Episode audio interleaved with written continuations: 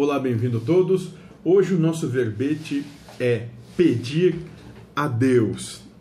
E o Pai Joaquim vai dar a seguinte frase: Não há problema algum em pedir as coisas a Deus, mas tem que saber o pedir para ganhar. O problema é que vocês não pedem paz, pedem que os outros sejam submissos a vocês. Não pedem harmonia, pedem que os outros aceitem o que falam não peçam coisas materiais. Não adianta ser o diabo e querer a paz. Perfeito, nosso pai Joaquim, é perfeito nisso. Porque nós temos que entender o seguinte: se nós pedirmos paz, nós vamos fazer com que Deus, o universo, a vida, o todo, o nome que você quiser dar, tanto faz. A gente dá o nome aqui de Deus. Às vezes o universo, às vezes vida também, às vezes o todo. A gente dá vários nomes aqui para isso.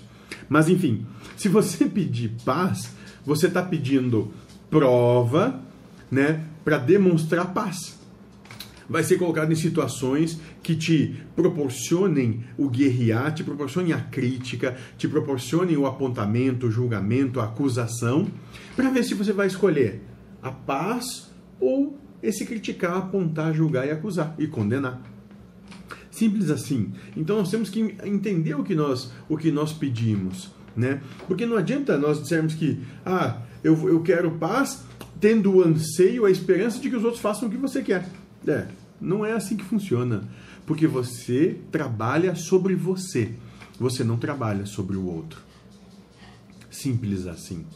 Né? Entenda que se você pedir qualquer coisa para Deus, Deus vai te dar a oportunidade de demonstrar que você ama a Deus sobre todas as coisas e o próximo como a si mesmo em relação àquilo que você pediu. Essa é a charadinha que tem que ser que tem que ser entendida, compreendida. Não é nas coisas do mundo que você vai encontrar, e sim na proposta do Espírito. Seja feliz.